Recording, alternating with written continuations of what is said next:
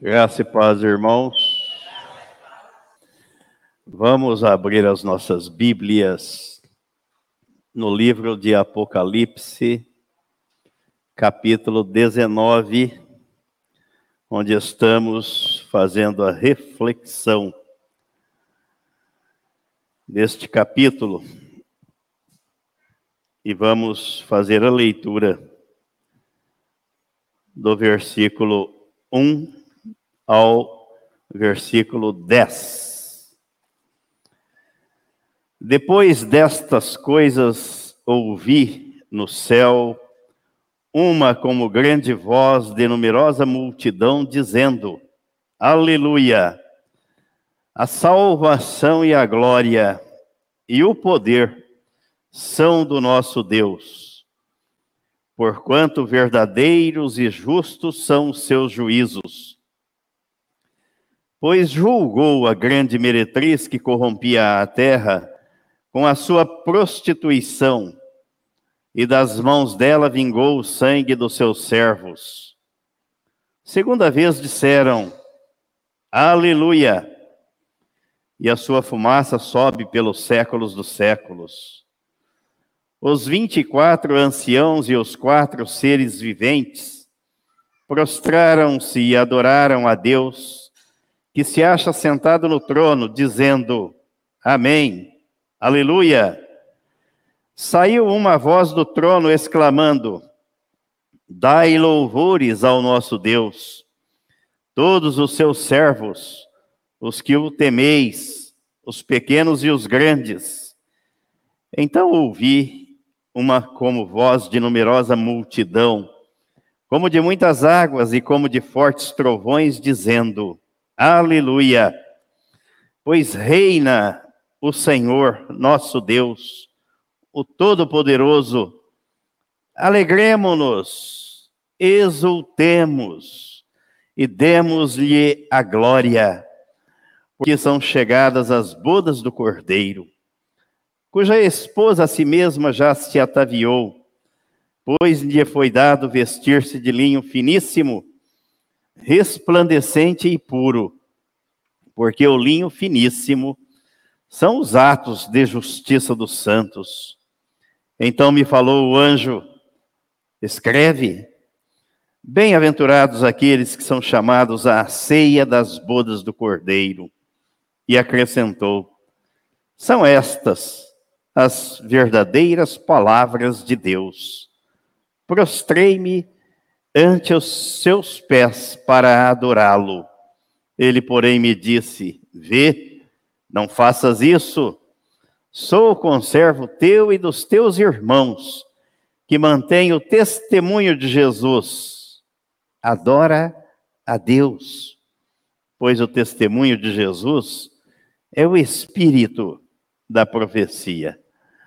Pai Santo, muito obrigado pela tua palavra que fala fundo aos nossos corações, inunda a nossa alma, a nossa mente, as nossas entranhas, porque ela é o poder que o Senhor tem para regenerar vidas e para sustentar a vida, porque tudo o Senhor fez pela palavra. E muito obrigado, porque o Senhor deixou a sua palavra à nossa disposição.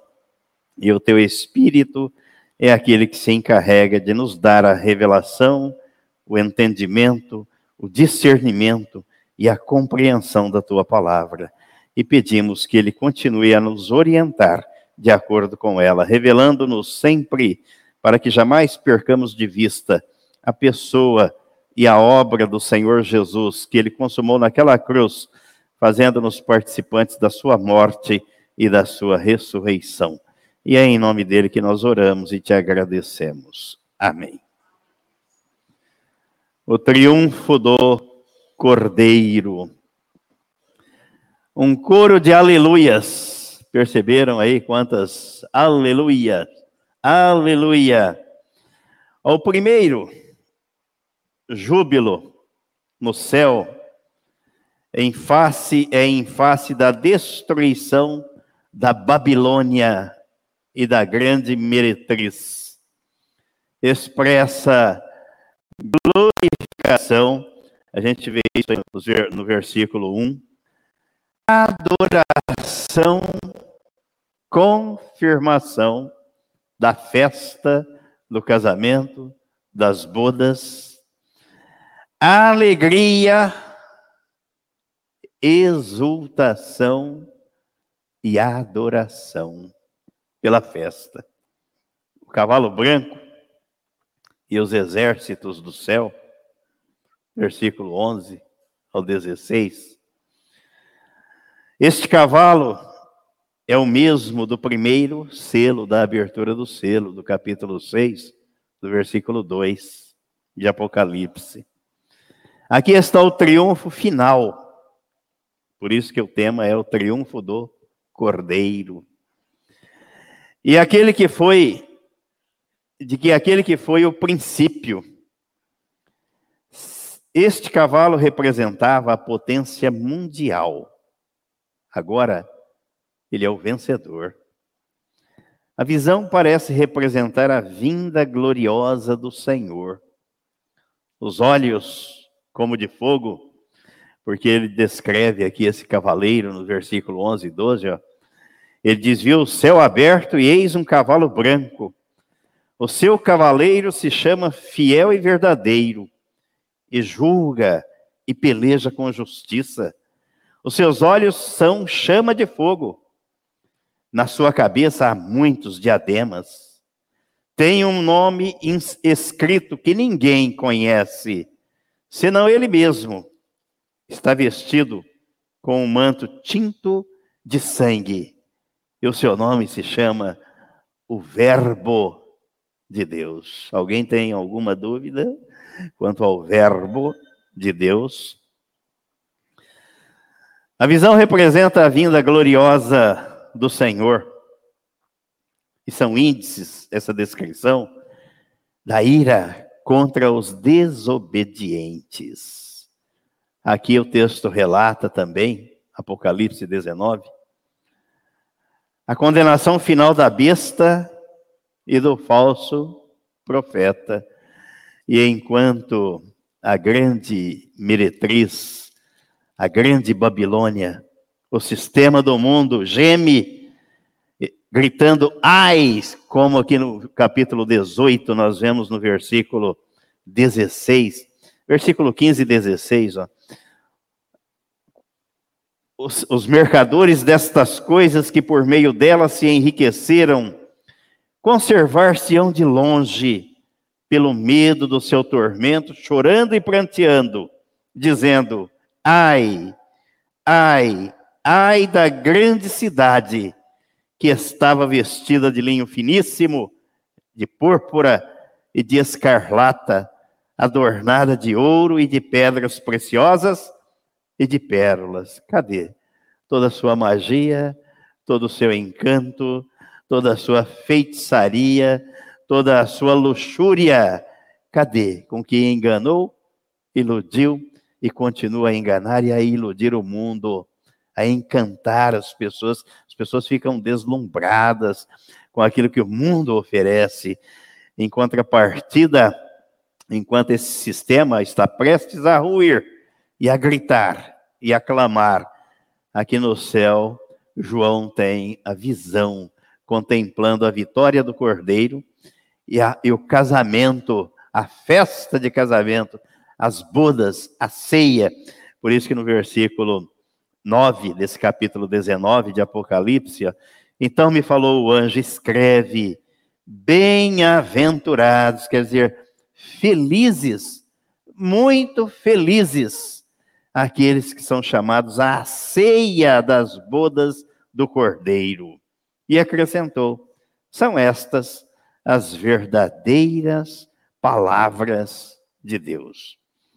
Os céus celebram o triunfo final de Deus sobre a grande meretriz, que é a religião apóstata que levou as pessoas a se desviarem da palavra de Deus. Ela corrompe a terra, corrompia a terra até aqui na visão de João. Ela matou cristãos e agora ela está sendo julgada. Aliás, por falar em matar cristãos, vou fazer uma pausa aqui e ler para vocês o que eu vi ontem num jornal chamado Gazeta do Povo. Eis aqui a manchete. Coreia do Norte executa grupo clandestino de cristãos. Não pode entrar lá dizendo-se cristão, ser cristão. Coreia, China ou Rússia. E tem outra manchete aqui que eu vou ler para vocês. Então, isso aqui não é fake news, não. Gazeta do Povo. Aqui. Ontem. Diz a matéria. A ONG Portas Abertas, que monitora a perseguição contra, contra cristãos no mundo. A gente fica aqui, quatro paredes, ar-condicionado, bonitinho, gostoso, e muitos não vêm, não ligam para isso, não se importam, não dão o devido valor. Mas tem muito cristão morrendo pelo mundo, sempre morreu, em nome da fé e da palavra, defendendo o evangelho, falando em nome de Deus e pagando com a própria vida. A gente precisaria prestar mais atenção e dar valor a isso, dar mais importância a isso. Então, a ONG Portas Abertas, que monitora a perseguição contra cristãos no mundo, informou que uma região, em uma região da Coreia do Norte, realizou, que uma regi região da Coreia do Norte realizou uma varredura massiva de cristãos. É cristãos? Imagina chegar aqui, ó. Por razões de segurança, o nome do local não foi divulgado, mas fontes ligadas à organização atestam que dezenas de cristãos estavam reunidos para um culto quando guardas invadiram o local e todos foram presos e executados.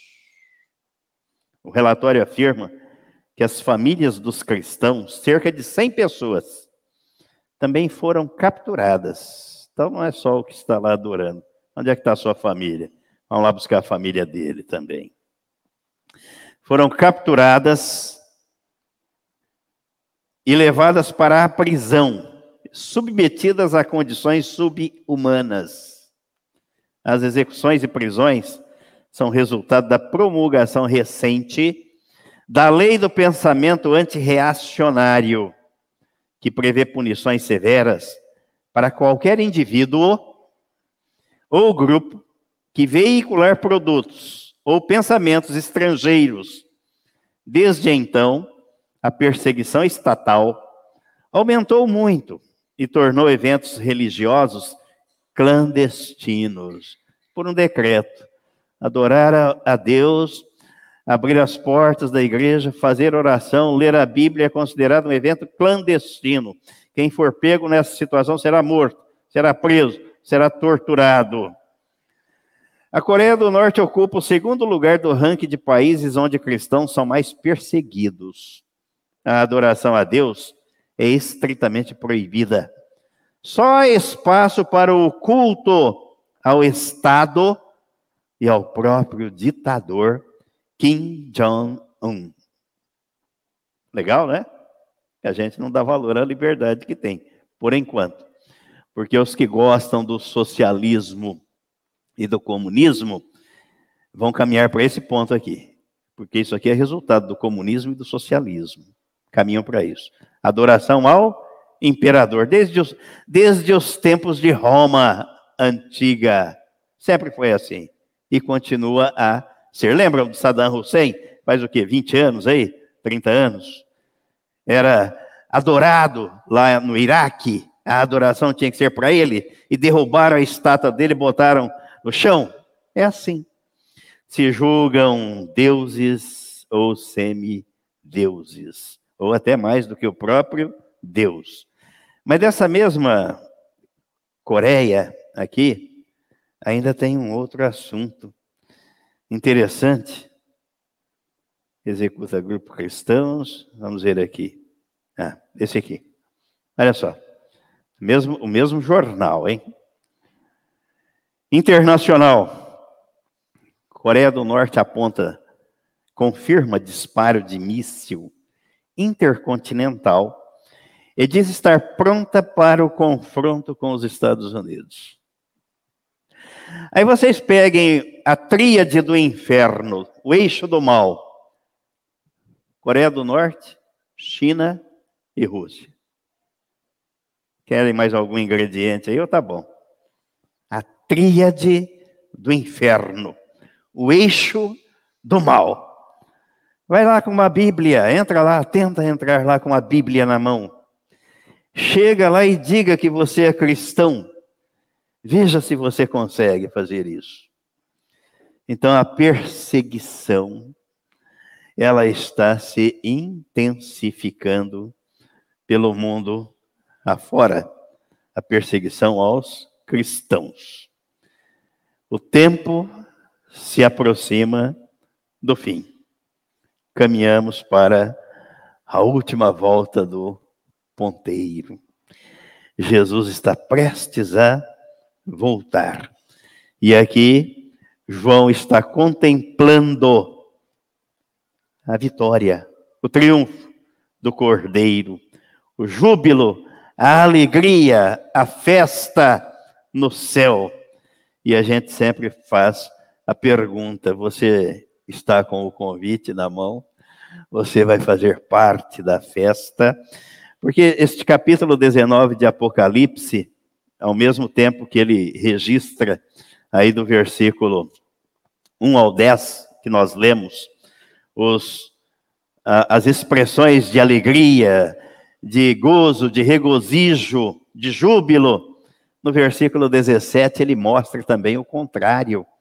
Ele mostra o que vai acontecer com aqueles que não forem salvos, com aqueles que não fizerem parte da festa, porque não creram na sua inclusão no corpo de Jesus Cristo, porque não creram que Cristo os atraiu na cruz, que foram e que Cristo deu a vida para que eles sejam novas criaturas.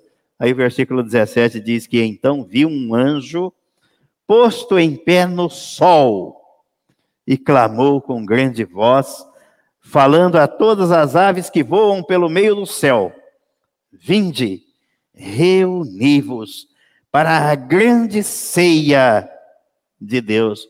Olha o contraste com o versículo 9. Aqui, no versículo 9, é a ceia das bodas do cordeiro.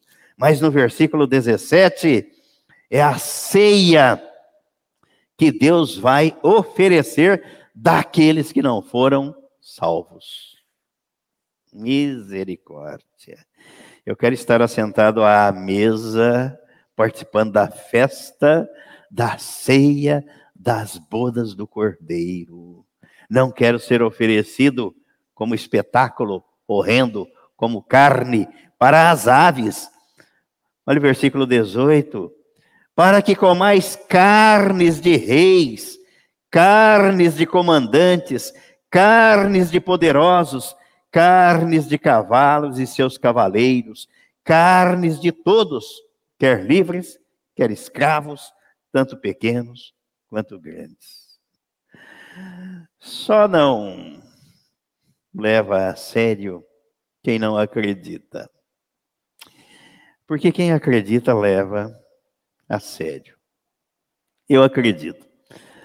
Aí, esta semana eu, eu recebi, porque eu já tinha comprado pela internet, esta obra, uma pérola, pérola. Eu gosto muito desse desse teólogo, tenho quase que todos os livros dele, John Stott, britânico, morreu faz alguns anos aí, uns quatro anos, faz mais do que isso. O que Cristo pensa da igreja? O que? E, e, é interessante, nós já fizemos aqui o estudo sobre as sete cartas, e o livro é baseado naquilo que está escrito aí no capítulo 1 ao 3 de Apocalipse, né? Quando Jesus mandou João escrever as cartas, as sete cartas às sete igrejas da Ásia Menor. E aqui ele diz assim: o que importa, o que é que importa, e o que importará na eternidade, não é o que pensamos acerca de nós mesmos. Esse é um cala-boca. Ah, porque eu penso, porque eu acho. Né? Eu fico admirado com isso. O que, que o senhor pensa? O que, que o senhor acha do pensamento? Eu não acho nada. Eu quero saber o que está escrito na Bíblia. Eu quero saber o que, que Deus pensa. Eu quero saber o que, que Jesus pensa. Então, o que importa e o que importará na eternidade não é o que pensamos acerca de nós mesmos, ou até mesmo o que outras pessoas possam pensar de nós, mas sim o que Cristo pensa de nós e o que ele pensa da sua igreja. O julgamento de Cristo é o único que importa. E se a igreja deseja obter a aprovação dele, devemos estar cientes das diretrizes, das expectativas e dos padrões exigidos por ele. É ele quem avalia, o crivo de avaliação é dele, não é do homem, não é da organização. As cartas às sete igrejas, encontradas nos primeiros capítulos de Apocalipse, contêm a chave do que a igreja deve ser. Dão recomendações valiosas sobre os perigos e como e como evitá-los. E oferecem conselhos sábios quanto ao caminho piedoso de que temos pela frente. Ao traçar a imagem de cada uma das sete igrejas, John Stott enfatiza sete características que são essenciais para a igreja em qualquer época, incluindo a nossa época. Quais são as características? A primeira delas, o amor. Amor. Segunda, sofrimento. Então aqui não é a igreja do oba-oba. Verdade. Não é para enganar as pessoas, massagear o ego de ninguém, fazer média com ninguém, falar aquilo que alguém gostaria de ouvir, mas falar o que ela precisa ouvir. Jesus, quando essa semana eu lembrei muito das coisas que Jesus fez, de algumas coisas que ele fez. Quando ele entrou no templo e viu os cambistas negociando dentro do templo, jogou as bancas dos cambistas no chão, pegou o chicote, começou a chamá-los de raça de víboras, de sepulcros caiados, serpentes, filhos do diabo. Falou a verdade. Não massageou o ego de ninguém, não fez média com ninguém. Outra característica, santidade. O autor da carta aos Hebreus diz que sem a santidade ninguém pode ver o Senhor. E a santificação é pela palavra. Não é pela imagem de santo que as pessoas constroem, não. Aquilo é uma abominação a Deus, uma abominação à palavra de Deus. Santo é aquele que recebe a vida de Cristo, a vida do Espírito Santo, pelo novo nascimento. É com esse que Deus se relaciona. Deus não se relaciona com objetos, com coisas. Ele é espírito. Ele é espírito. Outra característica, realidade. Não adianta fugir da realidade. A Bíblia não faz média, não engana ninguém. O apóstolo Paulo disse que os últimos tempos as coisas seriam assim difíceis. Pessoas orgulhosas, soberbas, arrogantes, prepotentes. 2 Timóteo capítulo 3. Está escrito lá, não fui eu quem escreveu. Tempos difíceis. Os homens seriam amantes de si mesmos, os prazeres, e não de Deus. Outra característica, oportunidade e dedicação. Você vai se dedicar a quê?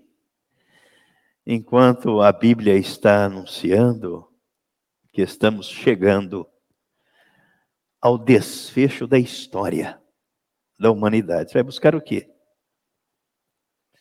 As coisas do mundo que te dão prazer e sucumbir com elas, aqui como está no capítulo 18 de Apocalipse, ou buscar as coisas espirituais para fazer parte e participar da grande festa. Ele prossegue aqui, ó. Esse estudo pode ser realizado de diversas maneiras.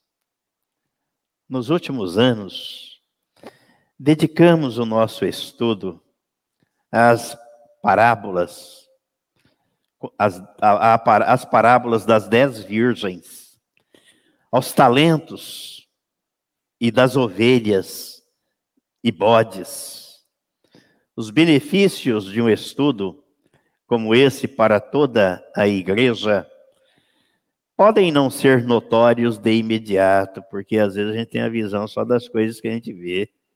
Mas isso está além do que a gente vê, são coisas espirituais, elas são mais profundas e se vê com os olhos da fé.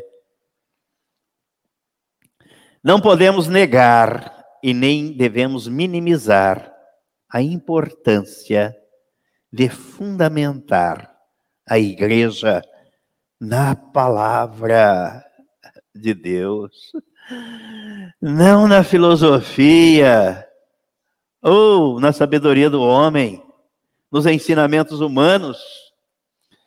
A igreja deve se preparar para o retorno e o julgamento de Cristo, para o dia das bodas, levando a sério a mensagem das Escrituras. A autoridade da palavra de Deus e a aplicação da palavra na vida diária, todo dia. Ontem eu conversei com a nossa irmãzinha Deivana e ela falou que medita todos os dias de manhã na palavra. Falei, então, além de meditar, na sua meditação você diga assim: Senhor, Faça com que isso seja uma realidade na minha vida. Tá certo? É assim que tem que ser a nossa oração. Senão a gente vai achar que isso aqui foi escrito para aquela época, para aquele povo, só serviu para aqueles dias. E a palavra de Deus serve para todos os dias, até para a eternidade. Porque Jesus disse que se tem uma coisa que não vai passar, é a palavra. Ele diz: passará o céu e a terra, mas as minhas palavras não passarão. Senhor, faça com que essa palavra seja uma realidade na minha vida. Tem mais, tem mais. Eu vou marcando tudo. Sou um destruidor de livros, né? Se alguém me emprestar, não pode, porque Palmieri uma vez emprestou um, eu tive que comprar outro, dá para ele, porque eu risco tudo e vão marcando. O que nós pensamos, ou o que Cristo pensa da igreja, é uma questão de grande interesse para os cristãos. Eu quero saber o que ele pensa. O que é que ele pensa? O que nós pensamos da igreja quando olhamos de dentro, e o que os, os outros pensam olhando de fora também é importante. Contudo, muito mais importante é a visão do próprio Jesus Cristo, uma vez que ele é o fundador da igreja. A igreja é dele. É por isso que eu tenho dificuldade com nome, com rótulo, com placa, com denominação. Quando eu olho para o que Jesus fez aqui, disse aqui, Mateus capítulo 16. Mateus capítulo 16. Ele disse em relação à igreja,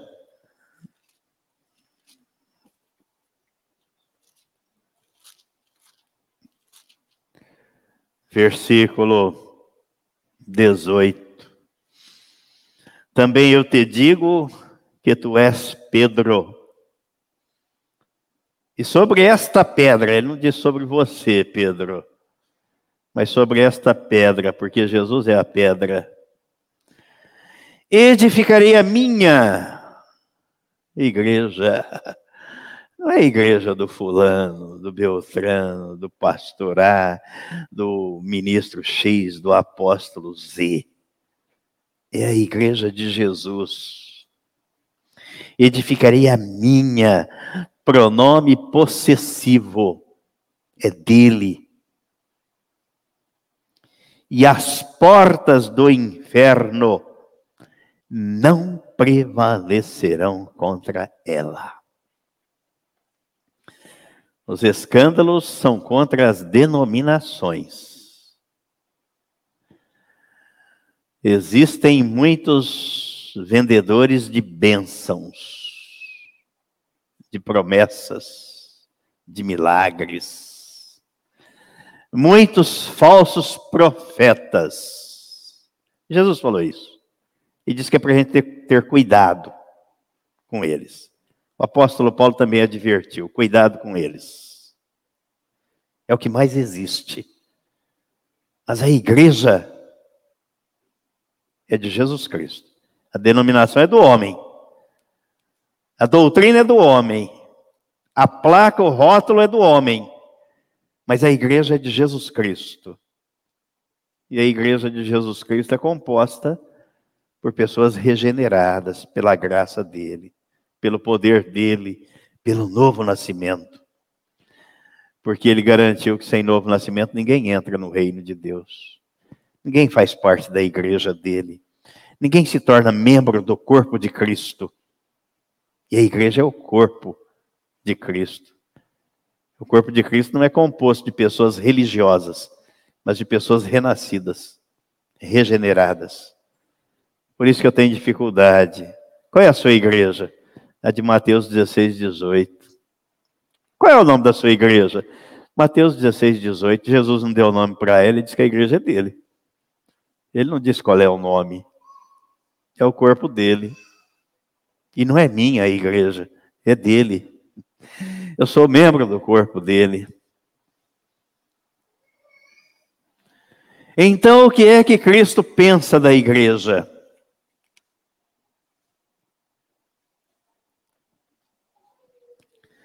Felizmente não estamos sem os meios, não estamos, quer dizer que temos os meios, para responder a essa pergunta: o que Jesus pensa da igreja? O Novo Testamento contém muitas informações sobre os propósitos de Cristo para o seu povo. E nas próprias palavras dele, registradas nos evangelhos, na descrição de Lucas, que Lucas faz da igreja primitiva e em Atos, nas instruções detalhadas dos apóstolos e nas suas cartas, podemos obter muitas informações sobre a natureza e as funções da igreja. E eu gosto tanto dessa daqui, descrita na carta aos Efésios, pelo apóstolo Paulo, carta aos Efésios capítulo capítulo 3. Capítulo 3, versículo 10. Eu gosto de ler do 8 ao 10. Do 8 ao 10. A mim, o menor de todos os santos, me foi dada esta graça de pregar aos gentios o evangelho das insondáveis riquezas de Cristo. O que é o evangelho? Pregar o evangelho. O que é o evangelho? Vamos lá, reciclar. O apóstolo Paulo diz na carta aos Romanos 1, 16, né? E 17. Eu não me envergonho do evangelho, porque é o poder de Deus para a salvação de todo aquele que crê. Como é que nós somos salvos e fomos salvos? Crendo na nossa atração no corpo de Cristo. Ele nos atraiu para isso. Não foi por outra razão. Ele não subiria à cruz e ficaria, aliás, ele não subiu, pregaram ele numa cruz e ficaria lá pregado eternamente. Para quê? Nos atraiu no corpo dele. Foi crucificado naquela cruz e nós fomos crucificados com ele. Para quê? Ficar lá pregado numa estaca? Não. Aí a Bíblia diz que Jesus morreu naquela cruz porque nós matamos Jesus, os nossos pecados. Desde o pecado implantado no jardim do Éden, transmitido à raça humana por Adão. Matamos Jesus na cruz. Morreu. Mas não ficou pendurado na cruz, morto na cruz. Foi sepultado. Nosso velho homem foi crucificado, morto e sepultado. E Deus ressuscitou Jesus e juntamente com ele nos ressuscitou. Efésios 2:6. Nos ressuscitou e deixou a gente vagando por aí, não é? Ele diz que nos fez assentar nos lugares celestiais em Cristo. Isso é evangelho. Isso não é doutrina de igreja e não é heresia e não é linguagem figurativa. Não é é a realidade espiritual. Se não for isso, ninguém entra no reino de Deus, ninguém faz parte do corpo de Cristo, não se torna membro do corpo de Cristo. Tem muita coisa aqui que a gente vai, com o tempo,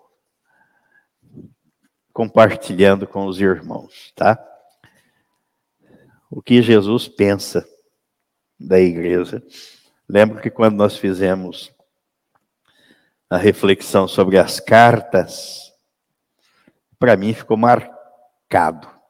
Jesus passeia no meio da igreja. Está atento a cada detalhe. Conheço as tuas obras. Ninguém engana.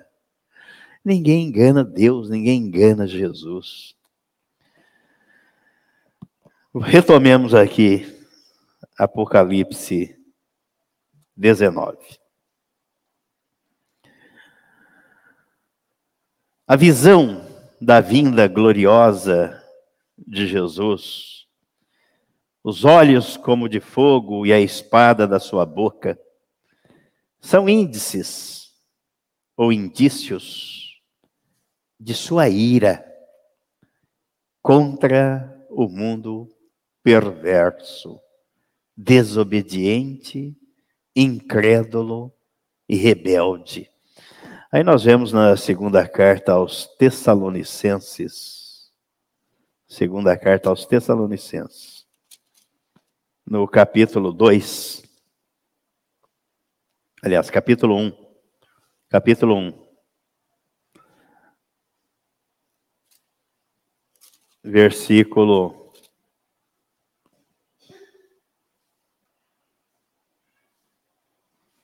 1, aliás, versículo 7 ao 10. Versículo 7 ao 10. Fazendo essa descrição. Em chama de fogo. Ah, e a vós outros, versículo 7. E a vós outros, que sois atribulados, alívio juntamente conosco. Quando do céu se manifestar o Senhor Jesus com os anjos do seu poder. será o fim desse sofrimento, alívio. Em chama de fogo, tomando vingança contra os que não conhecem a Deus e contra os que não obedecem ao Evangelho de nosso Senhor Jesus. Isso, aqui é muito sério, porque as pessoas não prestam atenção no que está escrito, não pedem a Deus orientação, não acreditam, não levam a sério é contra aqueles que não obedecem ao Evangelho de nosso Senhor Jesus. Ah, mas eu tenho a minha religião. Isso é o que está na cabeça, na mente engessada das pessoas. Uma religião. E a Bíblia trata do Evangelho. Ela não trata de religião. Ah, mas eu tenho a minha igreja. Eu mantenho as minhas tradições, as tradições da família, aquilo que eu aprendi a vida toda. Pois é, você vai para o inferno. Vai. Porque aqui a Bíblia trata do Evangelho. Ao versículo 9: Estes sofrerão penalidade de eterna destruição, banidos da face do Senhor e da glória do seu poder quando vier para ser glorificado nos seus santos e ser admirado em todos os que creram naquele dia, porquanto foi crido entre vós o nosso testemunho. Profundo ou não? Profundo. Jesus falou isso com muita clareza no capítulo 7 do Evangelho escrito por Mateus. Não precisa de interpretação para entender o que ele disse aqui. Mateus capítulo 7.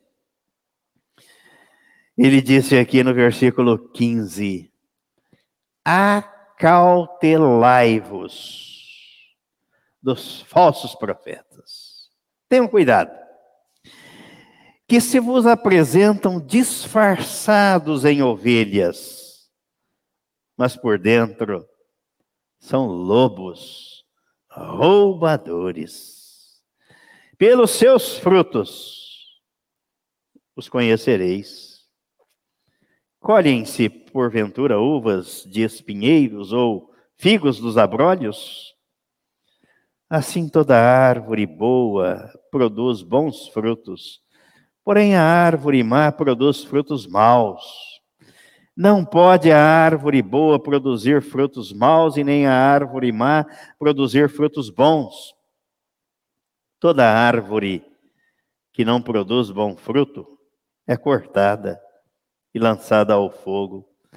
Assim, pois, pelos seus frutos os conhecereis nem todo que me diz Senhor, Senhor entrará no reino dos céus, mas aquele que faz a vontade de meu Pai, que está nos céus. Muitos, naquele dia, hão de dizer-me: Senhor, Senhor, porventura não temos nós profetizado em teu nome, e em teu nome não expelimos demônios, e em teu nome não fizemos muitos milagres? Então lhes direi explicitamente: Nunca vos conheci.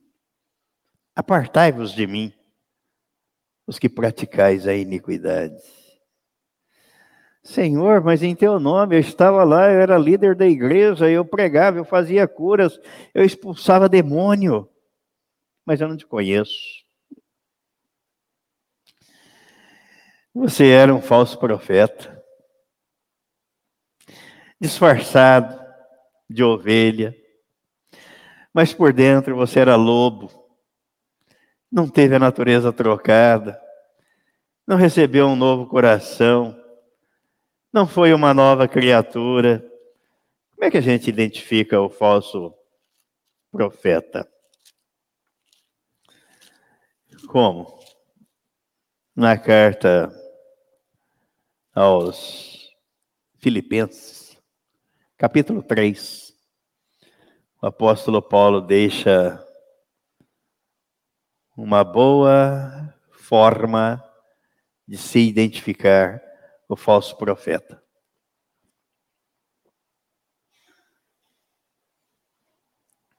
Capítulo 3, a partir do versículo 17, Filipenses. Irmãos, sede imitadores meus e observai os que andam segundo o modelo que tendes em nós. Pois muitos andam entre nós, dos quais repetidas vezes eu vos dizia e agora vos digo até chorando, que são inimigos da cruz de Cristo. O destino deles é a perdição. O Deus deles é o ventre, e a glória deles está na sua infâmia, visto que só se preocupam com as coisas terrenas. Pronto. É por aqui que se identifica o falso profeta. Alguém que abre a Bíblia, que lê, que ora, que prega, que fala em nome de Deus, em nome de Jesus, mas que só trata das coisas terrenas, é um falso profeta. Porque no versículo, diz, ele, ele, versículo 20 ele diz: Pois a nossa pátria está nos céus, de onde também aguardamos o Salvador, o Senhor Jesus Cristo, o qual transformará o nosso corpo de humilhação para ser igual ao corpo da sua glória segundo a eficácia do poder que ele tem, de até subordinar a si todas as coisas. Abrir a Bíblia, ler, pregar, orar e tratar só das coisas terrenas, diz o apóstolo Paulo, que é um inimigo da cruz de Cristo. E diz mais, 1 Coríntios capítulo 15 ele diz mais: quem assim age, quem assim age. 1 Coríntios capítulo 15, versículo 19. Se a nossa esperança em Cristo se limita apenas a esta vida, somos os mais infelizes de todos os homens. Quero ver até nessa versão King James o que é que ele que é que ele diz aqui nesse mesmo versículo.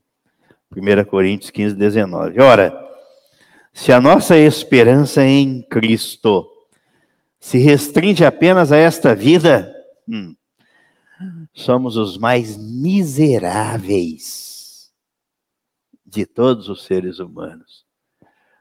Entrar numa igreja, abrir a Bíblia, pregar, orar, ensinar e tratar das coisas desta vida e só falar das coisas terrenas é inimigo da cruz de Cristo.